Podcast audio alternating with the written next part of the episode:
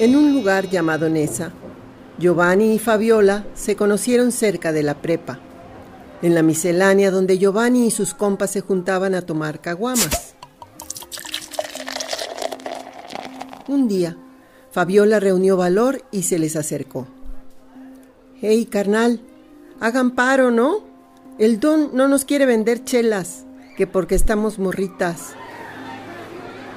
Desde entonces se vieron cada día. Los grupos se unieron y Fabiola y Giovanni se fueron enamorando. A unas cuadras de ahí vivía Mercedes, una mujer de 33 años y dos hijas, a las que cuidaba sola. Su marido la abandonó hacía unos meses, después de meterle una tranquiza. A Mercedes, el trabajo que tenía en la tintorería ya no le alcanzaba.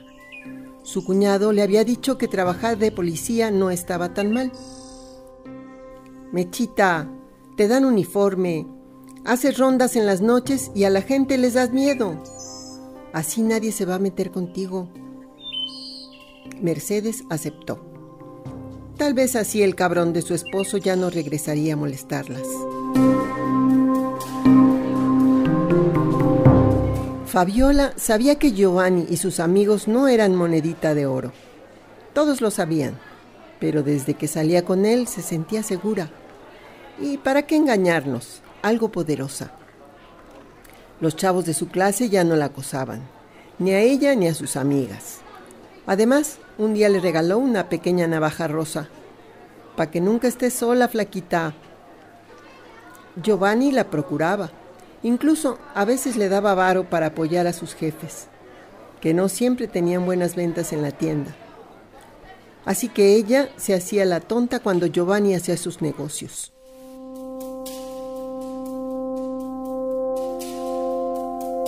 Mercedes entró a la policía municipal. En principio le asignaron al turno de la noche. Estaba contenta. Iba a poder convivir con sus chiquitas en la mañana y llevarlas a la escuela. La primera vez que se puso el uniforme, se miró al espejo y pensó que quizá podría ser la ciudad un poco más segura para sus hijas. Pero al entrar al cuerpo y conocer a sus compañeros, descubrió que las cosas serían diferentes de como las había imaginado. Un día le contó a su cuñado que a veces se sentía acosada por algunos compañeros. ¿Cómo crees, Mechita? Nomás son bromas, ellos te cuidan. Mercedes sabía que no eran bromas, pero no importaba. Chamba es chamba. Fabiola y sus amigas fueron a comprar ropa para la fiesta de esa noche y se prepararon juntas en casa de una de ellas mientras precopeaban. Giovanni y sus amigos llegaron por ellas. Era evidente que ellos también habían empezado la fiesta antes. Las carcajadas inundaban los coches llenos. Al llegar al lugar, Fabiola notó a Giovanni tenso. Miró a su izquierda, donde había un grupo de personas que tampoco estaba contento de verlos. Giovanni hizo una seña con la cabeza y todos lo siguieron a la otra esquina. Mercedes llevaba ya unos meses en el cuerpo y todavía no se había acostumbrado a sus compañeros. Uno de ellos, el Mini, no dejaba de escribirle mensajes. Por suerte casi nunca coincidían sus turnos y hasta ahora había podido evadirlo. Pero esa noche le cambiaron el turno y le tocó patrullar con él. Desde que se subió al coche tuvo que aguantar las preguntas del Mini. ¿Qué si sus hijas? ¿Qué si su exmarido? ¿Qué si ya andaba de novia? ¿Qué qué le gustaba hacer después de trabajar? Entonces les dieron el aviso de un posible crimen pasional a unas cuadras. Reconozco la dirección. Es una vieja loca que siempre llama y ya cuando llegamos se hace pendeja. Ha de querer chingarse otra vez a su marido. Giovanni había bebido mucho. Se apoyaba en Fabiola mientras bailaban y le hacía algo de daño al soltar su peso sobre ella. Pero como le encantaba que fuera tan cariñoso, no quería decirle nada. Además ella también estaba borracha. A su amiga le dieron ganas de ir al baño y como Fabiola necesitaba aire, le dejó su bolsa a Giovanni mientras la acompañaba. De camino al baño se cruzaron con uno de los güeyes que ya habían visto en la entrada, así que Fabiola y su amiga apresuraron el paso. Mercedes sintió el aire pesado desde que se bajó del carro. Las luces de la casa estaban prendidas y la puerta de la entrada estaba abierta, pero no se oía nada. Entraron con cuidado. No parecía haber nadie, pero descubrieron un charco de sangre que salía de una puerta cerrada. El corazón de Mercedes empezó a palpitar a mil por hora. Al acercarse más, escuchó ruidos detrás de la puerta. Policía municipal, ¿quién está ahí? Alguien abrió la puerta con mucho cuidado. Salieron del baño y se dieron cuenta que algo estaba pasando en la fiesta. La gente gritaba y se alejaba de la pista, donde seguían Giovanni y el resto de sus amigos. Lo primero que vio fue un cuerpo en el suelo.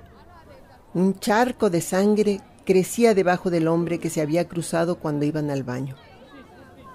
Giovanni no estaba. Vámonos, Fabiola, va a llegar la policía. Pero no podía irse, no sin Giovanni. De pronto sintió un tirón en el brazo. La jalaron a una esquina. Era él.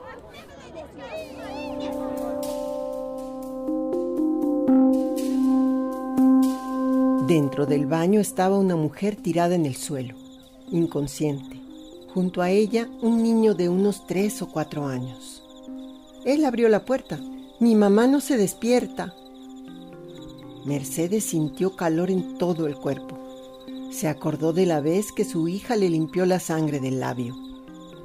Se le llenaron los ojos de lágrimas, pero sin pensarlo se agachó junto al niño. Ahorita la despertamos, mijito, no te preocupes. Mientras tanto, el mini pedía refuerzos. Necesitamos refuerzos acá en la calle Cocheras. Ya se chingaron a otra. Mercedes, quien estaba tomándole el pulso a la mujer, que no podía tener más de 25 años, le dijo, no se la chingaron, está viva.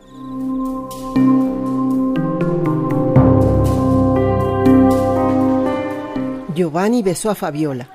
Estaba temblando. Flaquita, escúchame. Necesito que me ayudes.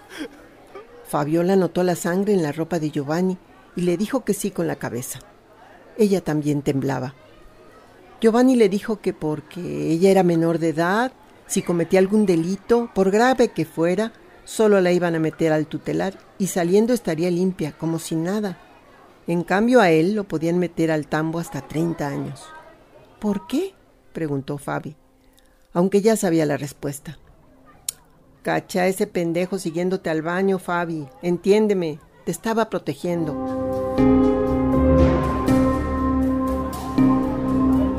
Mercedes se subió a la patrulla con Carlitos, el hijo de Diana, quien estaba ya en la ambulancia camino al hospital. El niño no lloraba, solo se pellizcaba la piernita. Mercedes esperaba que alguien le diera instrucciones, pero nadie contestaba la radio. Eran las cuatro de la mañana. Sin saber muy bien qué hacer, le dijo al Mini que se parara en la tiendita. ¿Tienes hambre? Carlitos asintió. Eso lo vas a pagar tú, ¿eh? le dijo el Mini mientras Mercedes se bajaba a comprarle un gansito y una leche con chocolate. Como nunca les contestaron a dónde llevar al niño, decidieron dejarlo en el MP.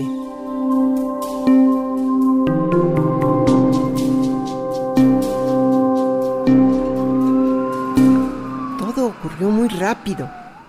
Sentada en el asiento de atrás de la patrulla, Fabiola lloraba y no dejaba de pensar en sus papás. Giovanni le prometió que les contaría la verdad, pero ella sabía que se iban a enojar. A su mamá nunca le cayó bien Giovanni. Te vas a meter en problemas, mija, le dijo cuando empezaron de novios. La patrulla se estacionó y los polis la bajaron del carro. La toquetearon toda y la empujaron hasta que entró al MP. Fabiola no podía dejar de llorar. Mientras le tomaban los datos, se abrió la puerta de nuevo y entró Mercedes con Carlitos. Mercedes llegó y se encontró con su cuñado en la puerta. Le explicó que estaba movida la cosa. Esa chavita de ahí acaba de apuñalar al seco con esto. Le enseñó en su celular una foto de la navaja rosa. Mercedes miró a la niña con asco. No es que lamentara la muerte de un narco, pero en ese momento le daba asco pensar la facilidad con la que las personas podían llegar a matar. Levantó a Carlitos en sus brazos y al pasar junto a Fabi la empujó con el hombro. Pincha asesina.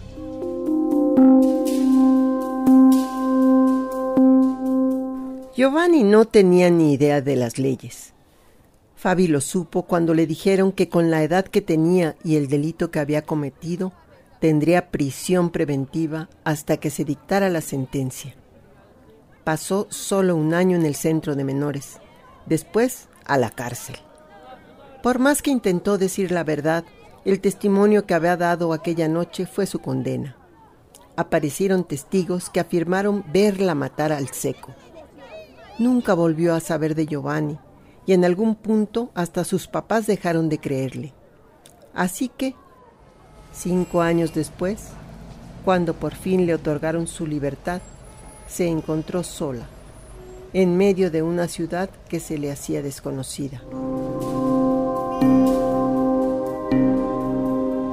Mercedes nunca supo qué pasó con Diana ni con Carlitos, pero al cabo de los años aprendió a adormecer la angustia.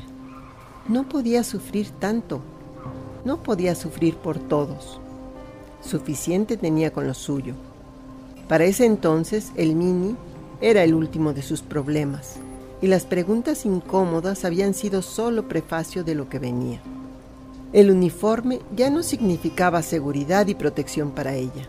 Ahora solo era una tela que debía portar para hacer su chamba. Y pues chamba es chamba. Eso lo sabía.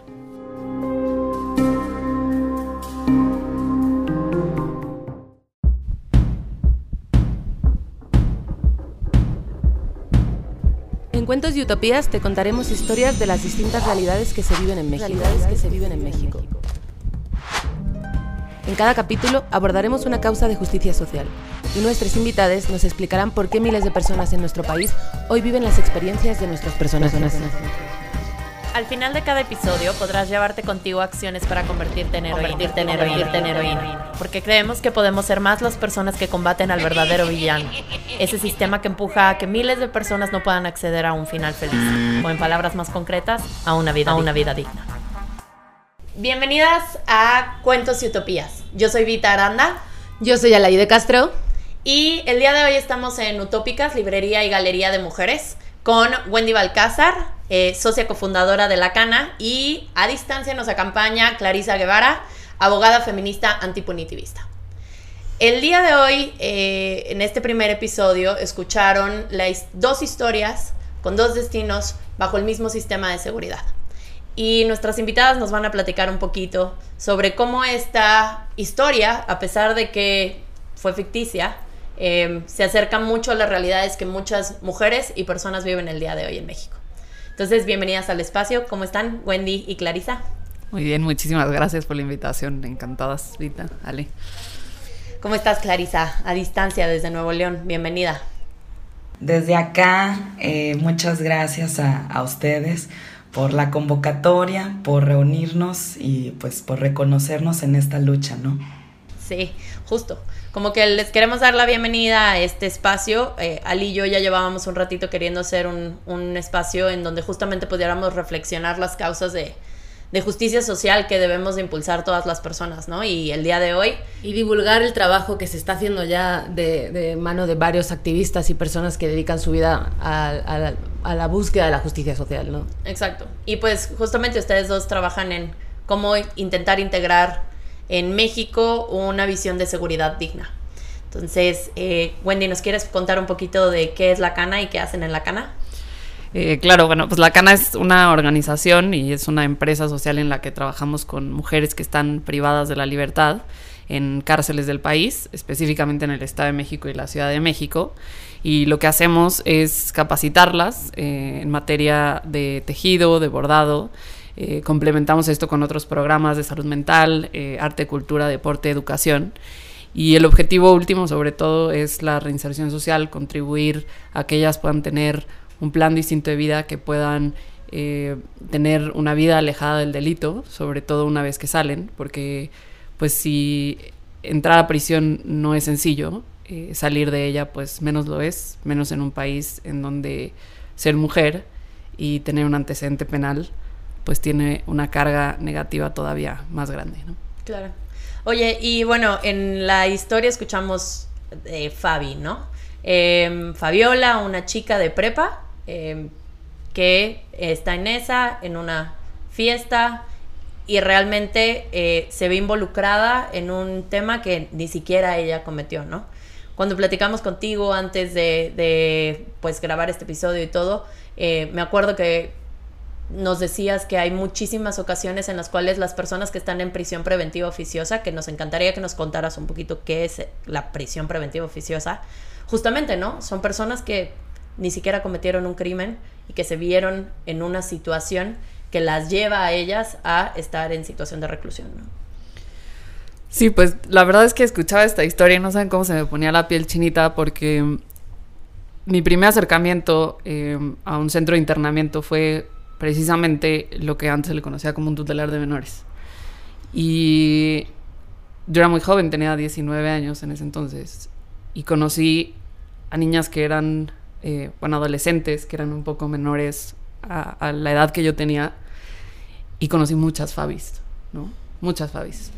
Entonces fue mi primer acercamiento eh, con, digamos, el, sistema penitenciario, vamos a decirlo así, si bien hay, hay, justicia para adolescentes, pero fue mi primer acercamiento al sistema. Y lo que te puedo decir es que hay muchas historias como, como esas, ¿no? Por un lado, eh, muchas mujeres eh, que están privadas de la libertad. Una, eh, con una medida cautelar, como tú le dices, que es la prisión preventiva oficiosa, que para términos generales y no hacerlo tan técnico es, pues yo te privo de la libertad en lo que investigo, ¿no? Porque se considera que ese delito fue lo suficientemente grave como para que tú tengas que estar en prisión mientras eh, la autoridad investiga y decide si efectivamente fuiste culpable o no. ¿Y no es como una medida anticonstitucional? Pues en realidad sí es contradictoria esta presunción de inocencia, ¿no? Eh, pero bueno, eh, lo lamentable, y seguramente ya lo platicaremos más adelante, es que cada vez incluimos en este catálogo de delitos a los que les aplica esta medida cautelar, pues más y más y más conductas, ¿no? Em, y, yo en esta historia detecto varias cosas que suceden y que, son comunes a historias, sobre todo de mujeres que están privadas de la libertad, y uno es que muchas veces son víctimas y se convierten en victimarias también. Eh, otra que en la gran mayoría de las historias que yo he tenido la oportunidad de conocer es que los delitos muchas veces están ligadas a, hombres, ¿no? E, es impresionante eso. Órale. Wow, claro. Sí, eh, por ejemplo, e, ellas le dicen, eh, se le llama la causa, ¿no? Es decir, que vienes junto como con, otra gente, eh, está ligada al delito que cometiste y muchas de ellas, si están en, prisiones de mujeres y pegado está la prisión este, varonil, muchas veces es como, ah, mi pareja también está allá, ¿no? O ellas terminan en prisión, pero los hombres están prófugos o, Órale. cosas así, ¿no? Entonces, sí es... Como Giovanni. Como Giovanni. Sí, sí, o sea, esas historias, bueno, se cuentan por montones, ¿no? Sí. Em, entonces, serían como las primeras reflexiones que yo haría de esta historia que te digo que, sí, pone la piel chinita, ¿no? Ay, pues sí, y Clarisa, tú eres abogada feminista antipunitivista. Eh, pero tengo entendido que también has tenido oportunidad de trabajar de cerca con justo cuerpos policíacos, ¿no? Y nos decías que muchas veces eh, las mujeres como Mercedes que entran al cuerpo policial, hay veces que ni siquiera pasan por un proceso de capacitación o de claridad de los procesos y entonces a pesar de que ellas son la fuerza que debería de garantizar protección, uno, no saben cómo garantizar protección y además, dos, no pueden protegerse a sí mismas, ¿no? Era algo que tú estabas diciendo, Ali, ¿no? Que, que, que aunque, aunque ella sea policía, también se ve eh, como víctima de violencias dentro del cuerpo policial, ¿no? Sí, bueno, el, el, tema por acá es, la esperanza conjunta, ¿no? Que, que, estamos tratando de construir con eh, las propias instituciones de seguridad pública mediante la transversalización de la perspectiva de género en todas sus, sus actuaciones. Como tú bien lo decías, necesitamos reconocer cuáles son las múltiples dimensiones de nosotras las mujeres también y entender que, que, tenemos límites como personas, incluso en la propia eh, actuación policial que ellas realizan también tienen límites porque coadyuvan con otras instituciones en donde las víctimas recibirán eh, otro proceso de canalización, de orientación y de tratamiento. Eh, entonces, por más compromisos que tengamos con el, con el tema dentro de las propias estructuras, Em, de seguridad pública, pareciera ser que existen estos castillos de arena que son fáciles de desmoronarse porque precisamente esas policías, esas mujeres policías, también tienen derechos de papel. Eh, derechos que, que bueno, eh, realmente no están en una justicia real en, en, en, su propia institución y eso es algo que debemos de, de, poner en la reflexión, ¿no? Es un, es un tema que, que debe de estar porque si bien México, o sea, sí o sí, eh, México representa uno de los países con el número más bajos eh, de, número de policías y no solamente de, policías que son quienes permiten el, acceso a la justicia, al menos desde la promoción de los derechos de las, de las mujeres víctimas de violencia, eh, sino también hablamos de un sistema de justicia que sí o sí se tiene que repensar porque no nada más son... Eh, el número bajo de policías que tenemos, sino también el número tan bajo de jueces eh, en, promedio con otros países eh, de, la propia OCDE, ¿no? Eh, México sigue estando por debajo del, nivel mínimo y, y, eso precisamente se ve en la práctica cuando tenemos cuerpos policiales que ni siquiera tienen grupos mixtos, porque no cuentan con el personal suficiente o en el Estado de México, por ejemplo, de 15 a 20 policías, que es el registro que se tiene, utilizando una sola computadora, recibiendo capacitación por una sola computadora a un grupo eh, de 25 personas en donde hay fallas técnicas incluso para escuchar el, el audio. Entonces hay, hay un... Hay un tema pendiente sobre la infraestructura y equipamiento y, capacidades fortalecidas eh, que tenemos para con ellas y ellos. Y por otro lado, las condiciones laborales en las que trabajan. O sea, eh, hagamos esta reflexión.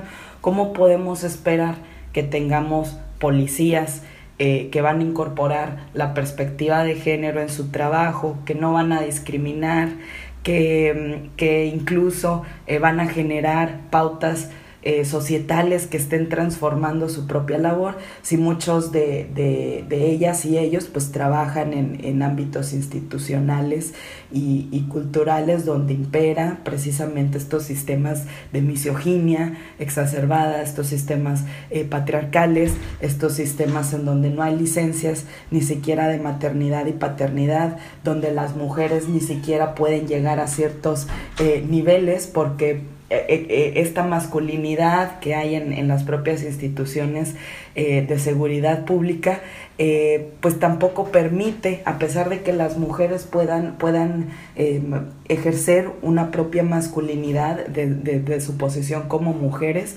es el, el propio patriarcado ahí pues les hace saber que, que, que, tal vez no son lo suficientemente masculinas porque no son lo suficiente hombres como para ocupar esas esas posiciones, ¿no? Entonces, pues cómo podemos esperar estas mismas personas em, en el trabajo que hacen hacia afuera vayan a, incorporar esta mirada de los derechos humanos, ¿no? Desde ahí. Y qué importante, ¿no? O sea, como que entendemos muy bien que a ver, no solamente en seguridad, sino casi todos los sistemas son patriarcales por de facto, ¿no? Pero el de seguridad, qué intrínseco es que la protección la estructura sea tan patriarcal, ¿no? Y que te pida ser agresivo, que te pida ser fuerte, que te pida ser como todas estas cosas que el cuñado le decía a Mercedes, ¿no? De decir, no hombre, hasta te tienen miedo y el mismo uniforme te va a hacer como ser acá más duro y tal y cual. Que, que cabrón, que en el momento en que estemos intentando pensar en seguridad digna, pues tenemos que decir, híjole, pues o sea, tendríamos que sacar el patriarcado del esquema, del planteamiento de la institución. Feminitizar la, seguridad pública, ¿no? Claro, sí, sí. ¿Hay, hay propuestas? Y, y, por aquí, con, con, esta misma narrativa que, que, bueno, abres, Evita, me gustaría leerles una reflexión que precisamente nos da Fátima Gamboa, compañera de, de X Justicia, sobre mm, cómo el, el, propio Estado eh, legitima también esta teoría del conflicto mediante sus dos actores protagónicos de la violencia de género. Porque cuando pensamos en la violencia de género, eh, tenemos dos protagonistas. Y en un eh, código dicotómico binario, bueno, heterobinario, ¿no? Porque hablamos de agresor y, y de víctima. Y si las mujeres estamos en el sistema como las víctimas, es porque nos matan más de lo que matamos, no porque en realidad tengamos esa, esa característica esa calidad de, intrínseca de ser víctimas. Eh, desde ahí, eh, em, desde la propia narrativa, cuando nos posicionamos como víctimas y no como sobrevivientes, por, por eso mismo eh, cuando se les habla desde los equipos de atención integral a las mujeres que han sido víctimas de violencia de género, se les utiliza el, el, nombre de usuarias, ¿no? O pacientes, porque ahí comienza el proceso de empoderamiento. Y bueno, esto que, que, que habla sobre cómo el Estado eh, también por medio de, de, la concepción del poder, porque cuando hablamos de, de, la propia violencia, pues tenemos que entender, de la violencia de género, necesitamos entender que es parte de un sistema de violencia y que como tal ese sistema de violencia se da por, por, por los poderes, ¿no? Que hay por el mundo de dueños, por el mundo de subordinados, por, por, este, por esta globalización multicultural donde hay una desigualdad eh, eh, que, que profundiza, ¿no? Tener estas verticalidades, estas sociedades asimétricas y que las vamos a seguir teniendo mientras no repensemos también los, los, los modelos de cómo construimos estas pautas societales. Y, esta reflexión, eh, bueno, la traigo eh, porque... Eh, si bien el, el, el Estado legitima la teoría de conflicto en estos dos protagonistas, eso mismo hace el derecho penal desde el enfoque punitivista. Y no es más que las básicas del castigo eh, liberal que es el poder que se les otorga a las personas eh, que, que, que, bueno mediante esta no reivindicación del dolor hay, hay, hay una venganza hay una búsqueda de venganza eh, hay, un, hay un poder que se les otorga a las víctimas frente a los condenados. Y eso es también algo que, que necesitamos tener en el, en el foco nunca, yo nunca lo había escuchado nunca nunca se habla de esto y claramente, o sea, es otra nueva forma de ver esto. A mí me acaba de volar la cabeza eh, y tienes toda la razón, o sea, no, no hay forma de que como víctima no tengas esa necesidad y que si no se te cumple, si no se te da el poder de castigar, ¿no? O sea, si no puedes, entonces sientes una frustración. Pero como que pienso cuál sería la alternativa, o sea, porque justamente cuando, cuando eres víctima, te atraviesa un dolor, fuiste, fuiste, pues sí, o sea, algún tipo de crimen eh, o de situación de algún, o sea, si eres familiar de algún feminicidio, si cualquier tipo de situación que hayas pasado como víctima, pues obviamente creo que hasta es humano, dos trenzas, el, el querer justicia, ¿no? Pero entonces esa justicia, ¿cómo garantizas que sea algo digno y no algo que se base en la venganza? ¿Y, y por qué la justicia em, de, de, las eh, sobrevivientes a la violencia de género o, como tal el tema tiene que resolverse mediante el derecho penal? ¿Por qué no estamos hablando de resolverlo mediante los derechos humanos, los derechos administrativos o el propio derecho civil? Y creo que hay, que, que hay esta parte de, de, estas alternativas que estamos buscando. Porque el, el poder lo que está haciendo es otorgarle a las instituciones de seguridad pública la fuerza física legítima, el uso de la fuerza física legítima que únicamente lo tienen las instituciones de seguridad pública para operar. Y entonces eh, esa, ese uso de la fuerza física legítima es eh, dar a entender que el enemigo está dentro del Estado Es, e, eso, es, eso es lo que da a entender, que el enemigo está dentro del Estado y que por lo tanto ese uso de la fuerza física legítima va a ser para orillar, para orillar al exterminio del uno con el otro, ¿no? propio dentro del Estado. Y por eso quiero leerles esta reflexión que, que, da Fátima Gamboa porque me parece muy oportuna. Em, al, al, tema que estamos tocando hoy. Y ella pregunta si el derecho penal puede ser un instrumento para el acceso a la justicia de las mujeres aquí en México. Y lo que nos dice Fátima Gamboa es que no, que el derecho penal precisamente es la justicia del Padre. Es el Padre regulando su propia seguridad para su propia existencia. El sujeto de protección, por lo tanto, son el Estado y, y los hombres. ¿Qué regula entonces el derecho penal? La propiedad, el derecho a la honra, el derecho de la existencia del Estado, porque supone precisamente que el enemigo está dentro del Estado. Entonces las mujeres somos concebidas para el derecho penal como propiedad del hombre y de la honra de los hombres. Por eso en la práctica la carga de la prueba recae en nosotras las mujeres, de buena fama, casado soltera, si estaba borracha, drogada, qué vestía, a qué hora salió, procesos penales injustos. El derecho penal, por lo tanto, eh, regula nuestra sexualidad y castiga el hecho, porque para el derecho somos las madres de la patria, parimos a los hijos del Estado. La lógica del sistema penal entonces opera en nuestra contra. No es justicia porque es venganza, no genera paz sino violencia y no garantiza los derechos de las mujeres porque se apropia de nuestros cuerpos. Y ahí la dejo. Estoy con la boca abierta. O sea, se me puso la piel a mí también me recorrió algo todo el cuerpo. Eh. Y justo es como esto de que no nos vengan a decir que tirar el patriarcado no resolvería un montón de nuestros problemas como sociedad, ¿no? O sea, si el patriarcado está atravesando absolutamente todo lo que nos rige, no va a haber forma en que podamos garantizarle seguridad a todos. A todos. Ajá, a todos, ¿no? Sí. Oye, Wendy, ¿y tú, desde tu experiencia de estar con las chicas, principalmente es con chicas y con mujeres, ¿no? Claro, con mujeres, sí. Ah, con mujeres. Ya no estás en el tutelar. ahora ya no. ahora ya es. ah, ok. ¿Y cómo, cómo son las situaciones en donde las mujeres están viviendo en situación de, de prisión? Mira, haría primero una reflexión sobre lo que decían, ¿no? Eh, hace poco participamos en un foro en donde habían autoridades del sistema penitenciario y por otro lado eh, representantes de organizaciones que trabajan precisamente en esta causa. Y era impresionante ver cómo quienes dirigen los sistemas penitenciarios en el país, la gran mayoría son hombres, por no decir casi todos, ¿no? Es lo que te decir shocking. Y por parte de las organizaciones, eh, la gran mayoría son mujeres.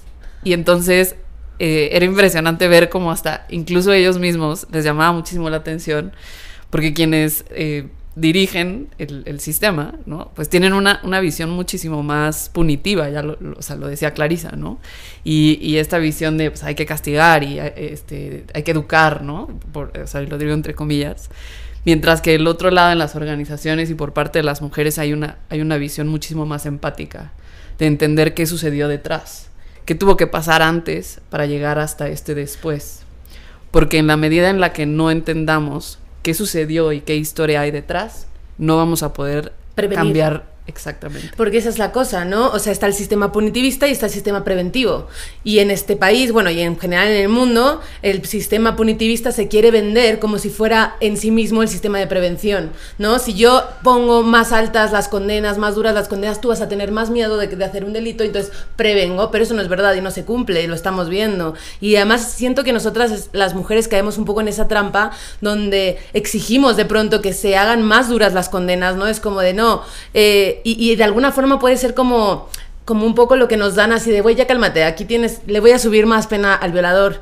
Entonces, a lo mejor tú así te calmas un rato y a la hora de exigirnos eh, tu seguridad, crees que te la estamos cumpliendo porque estamos levantando la condena, pero en realidad no estamos invirtiendo nada en prevención. Prevenir la violación. Claro. Así es. Y porque es la, es la solución, entre comillas, sencilla, ¿me explico? Porque entonces no estás atendiendo qué, qué está sucediendo para que alguien llegue a cometer esa conducta. Hay que invertir en educar, en, ¿no? en muchas otras cosas en donde el Estado no está poniendo el ojo, porque lo más sencillo es salir a decirte, como bien lo dices, pues hay que subirle tantas penas, ¿no? Hay que poner prisión preventiva oficiosa a N cantidad de delitos, que al final del día se, siguen, cometiendo, ¿no? Sí, claro, claro. Oye, y una pregunta, eh, perdón, eh, Voy a hacer una pregunta que es un poco controversial, pero casi siempre es también algunos de los argumentos que se dan, por ejemplo, cuando hablamos del sistema de, salud, ¿no? Que es como deberíamos de invertirle al tema de la prevención porque termina costando menos. En el tema de seguridad, si nosotros, eh, ¿por qué nos está hablando de eh, el costo efectivo? De si tú garantizas la prevención antes de que andar gastando en cárceles, andar gastando en esquemas, o sea, ¿en dónde se está haciendo la inversión en materia de seguridad? ¿Y por qué no se hace en la prevención? ¿Es más cara?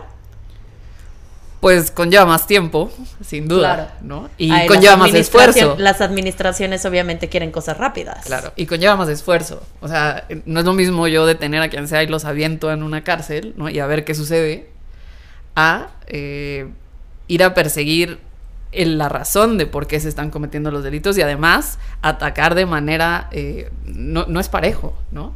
Este, cada delito tiene una forma de estudiarse de manera distinta. Y está politizada además, ¿no? Porque a la hora de la prevención, o sea, tú puedes generar una teoría al respecto de por qué se comiten cierto tipo de delitos, pero no, no van a faltar los intereses políticos que digan, ah, no, eh, no es eso, en realidad es esto otro, ¿no? Y entonces qué difícil es ponernos de acuerdo ideológicamente sobre cuál es la razón de que se sucedan ciertos, ciertos delitos, ¿no? Ahorita que estamos en, por entrar a un periodo electoral, absolutamente todas y todos les candidatos plantean seguridad.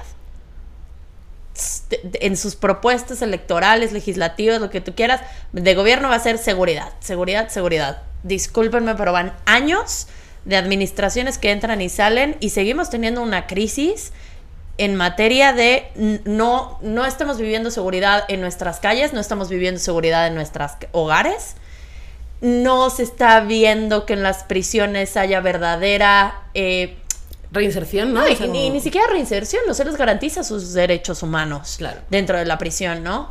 Y luego a, a los mismos cuerpos policíacos tampoco. Entonces, discúlpenme, pero algo está pasando bastante mal en la fórmula que se está planteando. Y los servidores públicos no están proponiendo soluciones que puedan abordarse en concreto, ¿no? Y que sean a largo plazo sí, porque claro, seguro, o sea, la sociedad civil es, la sociedad civil es, quien plantea, perdón. Y, que de cierta forma es parte de, la estrategia de la venta política, o sea, está estudiado cómo incluso en eh, eh, eh, durante la veda electoral empiezan a, realizarse mayores contrataciones de policías. Perdón que insiste con el tema de seguridad. No, no, no, increíble. Me parece me parece impresionante cómo, cómo se utilizan ¿no? estas, estas propias estrategias para generar aprobación con la, con la ciudadanía del, del actual gobierno municipal que esté a cargo o del, o del actual gobierno estatal que esté en función. Eh, se hacen contrataciones de policías y eh, e, esta, esta contratación tiene el objetivo de tener a los policías visibles en las calles para que entonces pueda haber esta percepción de seguridad y de, y, de propia protección. Y ahorita que ustedes, eh, bueno, Ali hablaba sobre la propia tentativa ¿no? que existe de los movimientos feministas para eh, las exigencias o las demandas de, de punitivismo que vemos, pues hay, hay, hay, me parece que que hay un tema muy, muy interesante sobre cómo eh, el propio eh, punitivismo es una respuesta malversada a las propias demandas de autodeterminación y a las propias demandas de protección de, de las víctimas, porque otra vez, insisto, es criminalizar eh, un, un, problema, o sea, es, significa darle calidad de imputado, ¿no? A, a, un, problema cuando estamos todas y todes como interlocutores en sombra de la propia prevención que se tiene que hacer. Ahorita que hablaban de, de, de por qué el, el, el, costo se da en estas eh, políticas públicas reactivas y no en estas políticas públicas preventivas, pues también habla de, de, de cómo la, la, prevención sigue siendo eh, un, un, tema que se reduce a capacitaciones y nada más. y nada más. O sea, pareciera ser que no estamos esbozando o no estamos construyendo otro tipo de mecanismos que, que, que nos permitan llegar. Ahora, no nada más se trata de, de, crear, ¿no? De generar, porque luego nos da esta ventitis también de, de estar sacando acciones y acciones, pero esas acciones no están siendo evaluadas. Y ahí también hay una, hay una parte muy, muy importante que rescatar. Del presupuesto asignado para atender eh, la violencia de género, cómo, eh, cómo impacta el tema de la corrupción en ella. O sea, em, de los tres pesos que llegan del recurso federal para la atención de casas de tránsito en, en, un estado o en un municipio, de esos tres pesos, em, dos se los quedó tesorería y ya al mecanismo de adelanto para las mujeres le llegó uno. O peor, cuando los propios liderazgos que tenemos en, la función pública eh, resulta ser que realizan actividades en atención a víctimas eh, como em, concursos del tamal, eso es lo que lo destinan las unidades de igualdad de género de los poderes judiciales, o carreras 5K, este, rodadas bicicleteras, o un desayuno este, para las juezas con, un, con una comediante. Eso es, eso es eh, a donde se, está eh, destinando el, el, presupuesto. Entonces, por ahí la parte de, de la contabilidad em, es, es, un tema, sigue siendo un, un, tema pendiente, ¿no? ¿Qué papel juega la transparencia y rendición de cuentas en la tarea de mejorar el acceso a la justicia para las mujeres? ¿Y a dónde creemos que se debería de estar yendo el presupuesto? ¿Cómo, ¿Cómo deberíamos estar aplicando el presupuesto que se tiene que reestructurar? Porque digo, entiendo lo de las capacitaciones. Yo, erróneamente, hubiera pensado hasta el día de hoy que eh, las capacitaciones deberían de ser la forma, ¿no? Pero, por ejemplo, estaba platicando con una amiga que iba a dar un discurso a cuerpos de a militares en particular y me leyó un cachito del texto y le dije, oye, pero este lo entienden tres personas. O sea, porque está elevadísimo, estás aventando artículos, estás hablando de constituciones, de no sé qué, y entonces la convención de tal y cual. O sea, si te estás capacitando a 200 militares que no tienen idea sobre la convención de no sé qué fregados, ni siquiera te están poniendo atención, ¿no? O sea, ¿cómo podemos hacer capacitaciones efectivas, humanas? Que a lo mejor no todas las capacitaciones se tratan de una, una charla, ¿no? O sea, como que existen otros sistemas de aprendizaje que podrían también ser interesantes. Pero sí es, sí es que, que, que, dirijamos el presupuesto hacia la capacitación, hacia la preparación del cuerpo policial. Hacia la prevención. Y hacia la prevención. Y, también otras alternativas, ¿no? De, de analizar eh, el, el, el, problema estratégico de esta ausencia de un Estado de Derecho para la protección de las mujeres víctimas. ¿Qué falta? O sea, a ver, hay un tema pendiente con la armonización, al menos normativa a nivel este, nacional, en el tema de los tipos y modalidades de, de violencia en las leyes eh, estatales de acceso. O sea, ahí tenemos un tema pendiente. Otro tema pendiente, por ejemplo, es, es, es, la existencia o la presencia de un código penal único. O sea, hay, una, hay, hay un eh, desorden jurídico, este, eh, anomalías, incongruencias, porque no tenemos un, un solo instrumento que nos dé ese marco conceptual, tanto del derecho penal como del derecho procesal penal. Y, y también podría eh, y, porque de ahí se despliega mucho de, de, cómo em, los feminicidios tienen en diferentes partes geográficas eh, diferentes causales, ¿no? O sea, hay, hay entonces, y, y, luego podemos ver también el tema de las sentencias, porque yo les hablaba del, del, sistema de justicia, ¿no? ¿Qué pasa con el tema de las sentencias? ¿Cómo, cómo podemos lograr que no existan estereotipos o sesgos eh, de género en la propia judicialización de los delitos y que esas sentencias eh, cuenten con perspectiva de género, porque ahí está la otra parte, ¿no? Esta, esta parte eh, de cómo le, le, calificamos al, al agresor y, y, cuál es la el proceso pedagógico que realmente debería de, existir. O sea, tenemos muy pocas sentencias pedagógicas. O sea, muy pocas sentencias que les dan instrumentos eh, eh, a los propios agresores de encontrar un camino de, redención en vida, porque eso es un derecho humano que tienen eh, las personas que están dentro de las cárceles, ¿no? O sea, este, este derecho humano a la palabra, este derecho humano a, decirse bueno, a decirse inocente, eso es, es, una oportunidad, un, un mecanismo instrumental sin el enyesamiento de la Biblia, porque luego tenemos estas historias en los propios centros penitenciarios donde eh, eh, se convierten, ¿no? Este, eh, a, hermanos, ya son evangélicos y te dicen incluso, Lick, no, ese que yo era antes ya Yo en un momento le decía también una vez de broma a mi novio, como de que le digo, güey, yo siento que la droga es el instrumento perfecto para que siga habiendo católicos en el mundo. En plan, claro.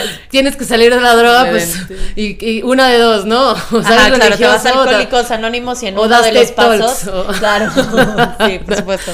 con la cárcel lo mismo, ¿no? Claro, ¿De dónde sacamos a más gente? Vamos a la cárcel. Oye, y entonces me encantó esto de lo de las sentencias pedagógicas que, Wendy, el día de hoy, ¿cómo es? O sea, mm, como que quiero, quiero pensar qué es lo que pasa cuando estas mujeres llegan, ya sea a prisión preventiva oficiosa o están en la cárcel, qué viven ahí y en el momento en el que salen, hay, o sea, ¿qué pasa con la Justo quería como retomar un poco la historia para que pudiéramos bajar a términos como más humanos eh, todo lo que vamos a platicar ahorita. Eh, y, quería, eh, en esa misma línea, pensando en Fabi, Fabi, que pasó un año en el. Ya no se llaman tutelares, se llaman ahora centros de internamiento. y, después de ahí se va a una prisión de mujeres. ¿Qué, ¿Qué, pasa con una mujer que llega a una prisión de mujeres siendo inocente, no? Bueno, da igual si es inocente o no, pero en este caso me parece bastante importante que... Mencionar que, muchos son inocentes. está pagando un castigo, ¿no? Por este, por este tipo de sistema punitivista que ni siquiera cometió eh, y que va a vivir allí un cierto número de, tiempo en unos años muy fuertes, o sea, como de, su juventud, y luego va a salir, eh, y esto nos lo contabas tú cuando hablamos hace unos días, eh, salen y, están solas, ¿no? O no saben qué hacer. Entonces creo que podríamos ir por ahí pensando en, llega Fabi a la cárcel, ¿qué pasa con Fabi? Sí, creo que todos como sociedad nos quedamos en el, bueno, ya este, se fueron a la cárcel y ahí se acabó la historia, ¿no? Pero no sabemos, o, a veces nos es muy lejano como la realidad que se vive detrás. Y yo te puedo decir un poco de, los centros penitenciarios que nosotros hemos tenido la oportunidad de conocer, pues la realidad es, de entrada te, te ponen una, una ropa, ¿no? De un color, o sea, da igual si tú estás en prisión preventiva oficiosa, es decir, que estás eh, en, un proceso o si ya fuiste sentenciada, lo único que cambia es el color de tu ropa, pero convives con absolutamente todos, ¿no? Eh, a mí me tocaba alguna mujer que me decía, Wendy, yo antes de entrar aquí eh, sabía lo que eran las drogas, nunca las había visto. aquí las conocí, ¿no? mis compañeras de celda arriba, porque además los espacios, pues obviamente hay un hacinamiento tremendo, entonces pues son literas, por ejemplo, ¿no? En donde duermen muchísimas mujeres y además eso se convierte en, bueno, todo un espacio en donde meten de todo ahí, ¿no? Eh, conviven niños también a veces. Em, y ella me decía, bueno, yo si quiero secuestrar, eh, robar, matar, lo que sea, ya lo aprendí porque mi compañera pues cuenta lo que hace, ¿no? Entonces hay ahí como esta también posibilidad del contagio criminógeno porque conviven eh, pues de todo, ¿no? Esta separación que dice en, la teoría nuestra constitución de que hay que separar por delitos para también poder atender en función de, la causa específica, pues eh, obvio no sucede.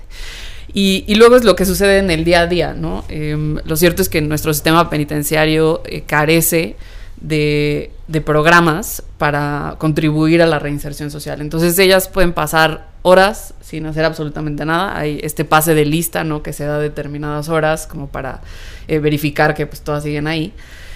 Eh, pero en realidad las actividades, aunque la ley dice que deben tener un programa de actividades, pues depende del Estado, depende del centro penitenciario, depende de quién dirige esa prisión y depende de la voluntad, obviamente, como desafortunadamente sucede mucho en este país.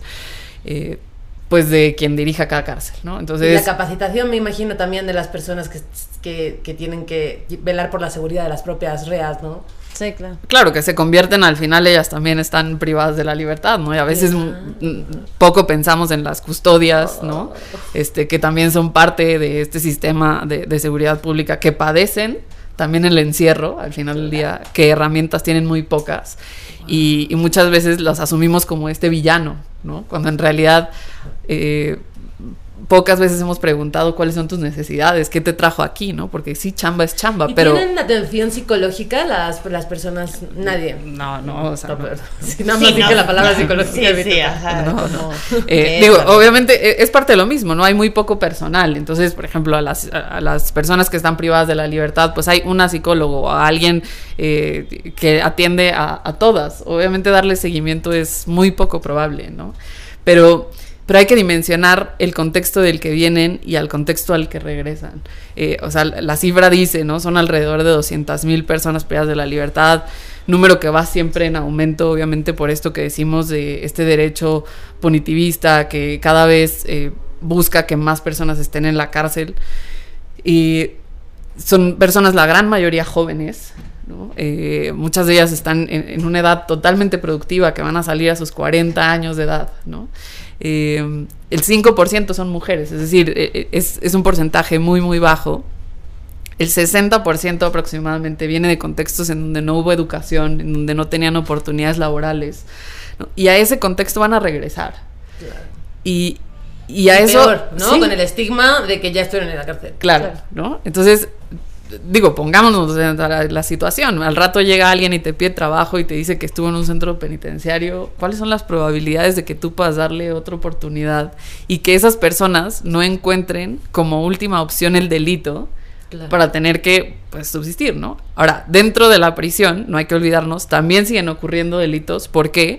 Porque dentro de la cárcel todo cuesta. Y aquí lo decías tú, Vita. O sea, las condiciones más básicas, humanas, no se dan, ¿no? A nosotros nos ha tocado que mujeres tienen que pagar por productos básicos de higiene, ¿no? Este, el agua potable, eh, bañarse con agua caliente, tomarse un café. Y pues si en el caso de las mujeres, que la gran mayoría de ellas son abandonadas, no tienen un recurso económico. Justo, ¿y cómo va a conseguir Era ese lo que te iba a decir, para pagar ¿qué- eso? cómo- cómo hacen? Pues ¿Qué- pasa? adentro. Pues claro, o sea, por eso se da la prostitución, ¿no? Este, por eso se da la extorsión, por eso la gran mayoría de las llamadas que se reciben de extorsión se reciben dentro de la cárcel, Órale. ¿no? Se realizan dentro de la Sí, cárcel. claro. ¿no? Eh, ¿Por qué? Porque eh, esta gente al final del día tiene que tener un ingreso económico para medio subsistir Allí dentro Sí, de y la prisión. vez que me extorsionen por teléfono, le voy a decir si te mando algo. No está de- eh, pero es que, está, o sea, si está de la chingada eso, en plan, no sé, la otra vez estábamos, estábamos platicando de que, nada, estábamos en, en un lugar y pasó una persona a pedirnos algo porque eh, su hijo estaba en el hospital y entonces no tenía nada y no sé qué y entonces un compa como que dijo no estas son puras mentiras y no sé qué va volteamos y le dijimos oye a ver espérate no o sea fuese mentira esa actuación estuvo espectacular. Es la, lo que tienen que hacer las personas para poder llegar a alcanzar algún tipo de ingreso y 20 pesos a ti no te cuesta darlos, no afecta tu economía y a ellos forma parte de su estructura de ingresos, ¿no? Entonces, da igual si te dijo una mentira, es un actor de poca madre, es el carnal, ¿no? Entonces, págale su servicio de actuación. Entonces, no sé, o sea, como que ahora te, te hace pensar un poquito el hecho de decir, la economía informal, la economía gris eh, o, o- o- o ilegal en México, no parte muchas veces de personas que estén deseando mal o haciendo mal, parte pues, casi siempre de la necesidad, ¿no? Correcto, pero eh, y lo importante es cómo afrontamos eso, ¿no? Porque eh, lo que tenemos que dar es justo lo otro, las herramientas, ¿no? El- la posibilidad de que ellos reconozcan y puedan advertir todos los talentos, porque además, o sea, si uno entra a las cárceles hay un talento impresionante. Claro, ¿no? O sea, mujeres y hombres que obvio. desarrollan una capacidad, de co- o sea, Es que la banda es creativa. impresionante, ¿no? Y además la creatividad se dispara cuando estás en momentos como más mm, de menos De tensión. de- sí, o de menos Cuando tienes que posibilidades. resolver ¿no? problemas. Tienes que resolverte. Claro. Correcto. Hay, hay incluso un proyecto muy padre de, de aprendizaje de codificación para personas que están en, en- situación de privación de su libertad. Eh, y, y- bueno, poner a la, a la reflexión cuál es, entonces em, el, el éxito porque no lo hay, de más bien el fracaso, ¿no? El del, del sistema que pretende controlarlo todo y, y, cómo estamos centrando otra vez esa atención en, em, en, estos, en estas responsabilidades individuales. Ahorita que Wendy hablaba sobre la edad de las, de las víctimas y la edad de los victimarios, o sea, en, relación con los victimarios, pues qué trabajos se están produciendo alrededor de estas masculinidades, ¿no? O sea, es muy, es, es, es, es, es muy obvio que la, la discusión hoy en día se está centrando únicamente en las condiciones territoriales del, del, propio feminicida, pero se sigue sin trabajarse su, su propia libertad en términos preventivos, ¿no? O, o, o, su propia autodeterminación en términos preventivos. Entonces es mucho de lo que se pierde dentro de la propia discusión cuando hay abuso de la respuesta simbólica del derecho penal. Claro. Oigan, hemos aprendido un montón el día de hoy. Sí, Honestamente, o sea, como cosas que me volaron la cabeza es esto de eh, pensar un código penal único, ¿no? Pero que no sea punitivista, sino que no sigamos añadiendo la lista de crímenes, sino más bien plantearnos una cuestión en, me encantó esto de las sentencias pedagógicas, ¿no? De, de justamente que haya espacios en donde toda la creatividad que está humana, inherente, dentro del espacio puede empezar a replantearse para que cuando las personas salgan todavía en su edad productiva, que podamos reducir esto de lo que decías del contagio criminógeno. ¿Cómo? Criminógeno. Criminógeno, wow. wow. O sea, qué locura. Se pueda reducir y entonces se pueda, se pueda establecer un espacio de verdadera reinserción social y de capacidades. Quiero, quiero que ahora que ya estamos cerrando con la idea, y también un poquito pensarlo en, en, esquemas positivos de decir, no podemos pensar que también hasta alguien tenga que pasar por prisión para poder tener acceso a una oportunidad educativa, que era que lo que nos contabas de la historia de Selene, ¿no? Uh -huh. Que justamente, eh, no, no sé si quieras contarnos un poquito sobre esto, pero decir, qué cabrón pensar que para que alguien pueda tener acceso a un destino, a un futuro, a acceso a educación y a plantear sus sueños, haya tenido que pasar en haya tenido que estar en prisión y algo completamente fortuito le haya llevado a un foro en donde alguien la escuchó, ¿no? Correcto. Sí, o sea, justo esta historia de Selene, ella eh, termina en, en, prisión por un delito de robo. Eh, nosotros la conocemos dentro de prisión, ingresa a nuestros programas sale, eh, participa en un foro, eh, su gran ilusión es ser enfermera y alguien decide patrocinar este, y apoyarla económicamente para poder pagar sus estudios y hoy está estudiando, ¿no? Pero como bien dices, esa es una historia en un millón. Claro. Y, y esa historia debería ser la regla, no la excepción. Es decir, si las oportunidades, si las herramientas se le proporcionaran a las personas que por el ambiente en el que crecieron, por el contexto en el que se desenvolvieron, de una u otra forma están cercanas al delito o son eh, o, tienen las condiciones propicias para cometer un delito, el Estado debe ir ahí para prevenir que eso suceda. ¿Cómo? Pues justo con este tipo de herramientas, ¿no? O sea, no debería ser necesario pasar hasta ahí. Pero bueno, si ya sucedió, entonces ¿de qué sirve que estemos metiendo a la cárcel a tantas personas si no estamos atendiendo de raíz el problema? Esto es como un hospital, si yo estoy enferma y me ingresan a un hospital y no me dan el tratamiento correcto y salgo, solo voy a salir más enferma porque... O sea, personas, ¿no? Claro, ¿no? Y, y, no estoy hablando de que las personas privadas en liber, de, de, de, su libertad este, padezcan una enfermedad, no, sino que hay circunstancias que se dieron en su entorno que hicieron propicia la comisión del delito y esas circunstancias, esas condiciones son las que hay que atender. No asumir que porque yo encierro a una persona, porque al final del día nuestras cárceles son jaulas para seres humanos, eh, van a bastar para que sean la solución mágica y que las personas salgan renovadas, regresen al mismo contexto, no tengan oportunidades laborales, etcétera, y no y encima esté la, la, puerta del delito y de la delincuencia organizada abierta siempre para ofrecerles un ingreso, pertenencia, etcétera, ¿no? Eh, y, y, que no sea pues la opción más viable. Claro. Pues bueno, Eh, estoy volada. O sea, realmente em, nos parece que esta, este proyecto que, que, queríamos lanzar de cuentos y utopías, lo pensamos casi hasta súper utópico, ¿no? De decir, ¿será posible intentar explicar cómo verdaderamente no hay villanos, sino el villano es el sistema? Este, y me parece que lo, que, que tanto el tanto el cuento que gracias a lo que ustedes nos compartieron, Ali pudo crear con su preciosa visión. Em, creo que nos llevamos un montón de, reflexiones de que hay muchas Mercedes, hay muchas Fabiolas en México eh, que no están accediendo a seguridad digna.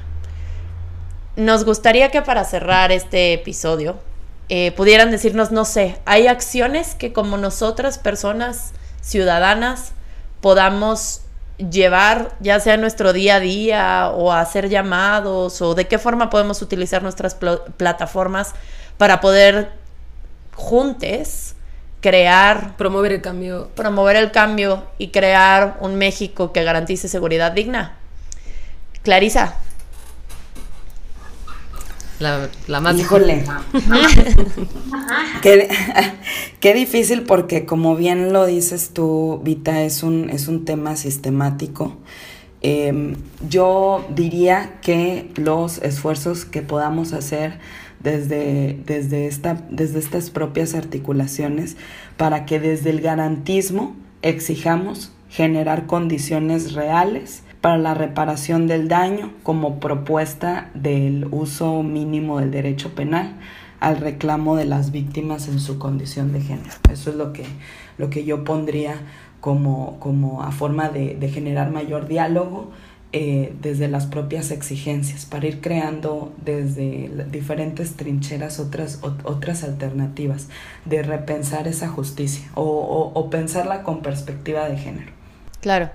Entonces, como ciudadanos, también podemos hacer este planteamiento de cuando representantes públicos estén abordando la seguridad de una forma punitivista, llegar a decirles, adivina qué, me representas, este, lo que queremos es que más bien lo abordes desde la prevención. Eh, pues coincidiría con lo que han dicho, creo que mm, lo sabemos bien, lo que no es eh, importante para la agenda pública no lo es para ninguna agenda de gobierno. Y en la medida en la que nosotros como sociedad nos cuestionemos si el aumentar las penas y el incrementar la lista de delitos que tienen una prisión preventiva oficiosa es o no efectivo y exijamos a la autoridad eh, y formemos parte también eh, un poco de, este cuestionamiento de que queremos y exigimos soluciones más efectivas que solo encerrar personas detrás de cuatro rejas, eh, podremos entonces eh, aspirar a tener un país más seguro, más en paz, eh, con menos víctimas, creo. Increíble. Pues muchísimas gracias. Muchísimas gracias a las dos, de verdad. Ha sido espectacular. Yo la verdad creo que me voy a ir con... O sea, me, no sé, creo que no voy a pensar en otra cosa esta semana. Porque además cuando, cuando se siembran este tipo de, de, de detonantes, de semillas en la mente, como que como un dominó, ¿no? Tiras la primera pieza y de pronto se te empiezan a caer más netas, más netas, que, que según tú, pues eran netas, ¿no? O sea, en mi cabeza era una neta, pues te portas mal, te castigan. Y, te, y me violaste, yo quiero que te castiguen. Y es justo que yo quiera que te castiguen, ¿no? Y eso yo creo que es una de las cosas que más me voló la mente hoy, como porque por otra parte, hablando de la prevención, no solo una prevención de de dónde viene el problema y cómo podemos erradicarlo, sino también como el por qué, de dónde salen esos sentimientos o esa, o, esa construcción del, de la justicia, de pensar la justicia, de pensar que la justicia es venganza, que el pensar que la justicia, o sea, como que, ¿qué, me va, de qué me va a alimentar eso, ¿no? O sea, como, ¿por qué creemos que eso nos va a hacer mejores o nos va a hacer una sociedad mejor o vamos a construir un espacio donde realmente las cosas funcionen eh, de una forma más justa, como, como el, el, pensar qué significa entonces la palabra justo, ¿no?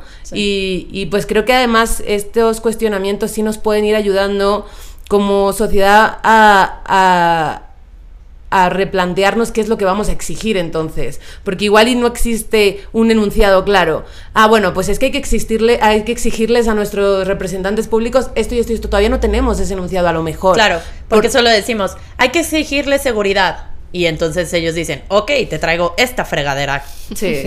Que según esto es seguridad. No, hay que llegar y decirles, te exijo seguridad digna para todas las personas en una forma no punitivista que permita que las personas que tengan eh, alguna situación, lo dijiste muy bien, ¿no? De, de, eh, de, de, que estén en alguna situación propensos al crimen puedan, si es el caso, tener algún tipo de capacitación y sentencias pedagógicas para que cuando regresen a la ciudadanía tras haber cometido el delito, no se les haya a ellos limitado sus derechos humanos y que también puedan entrar a la sociedad de nuevo con oportunidades, ¿no?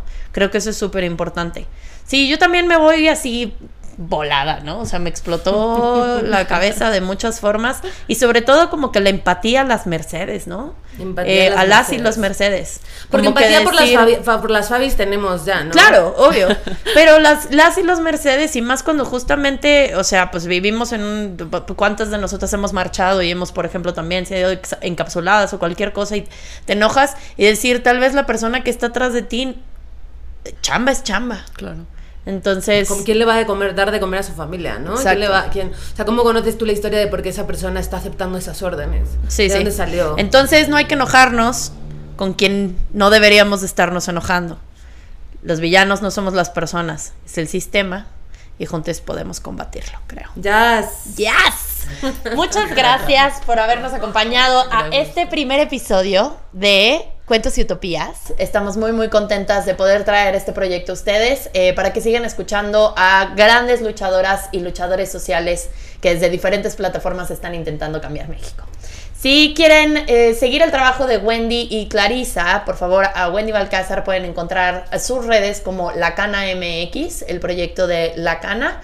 Eh, a Clarisa la pueden encontrar como Clarisa Guevar y bueno, a mí me pueden encontrar como arroba Vitaranda y a Alaide como Jules Florencia.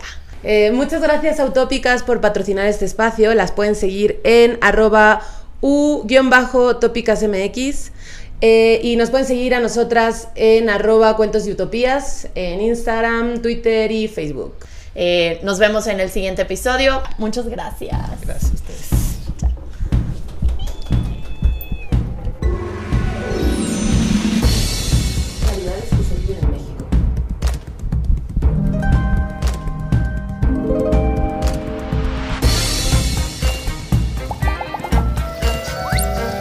Experiencias de nuestros personajes. personajes.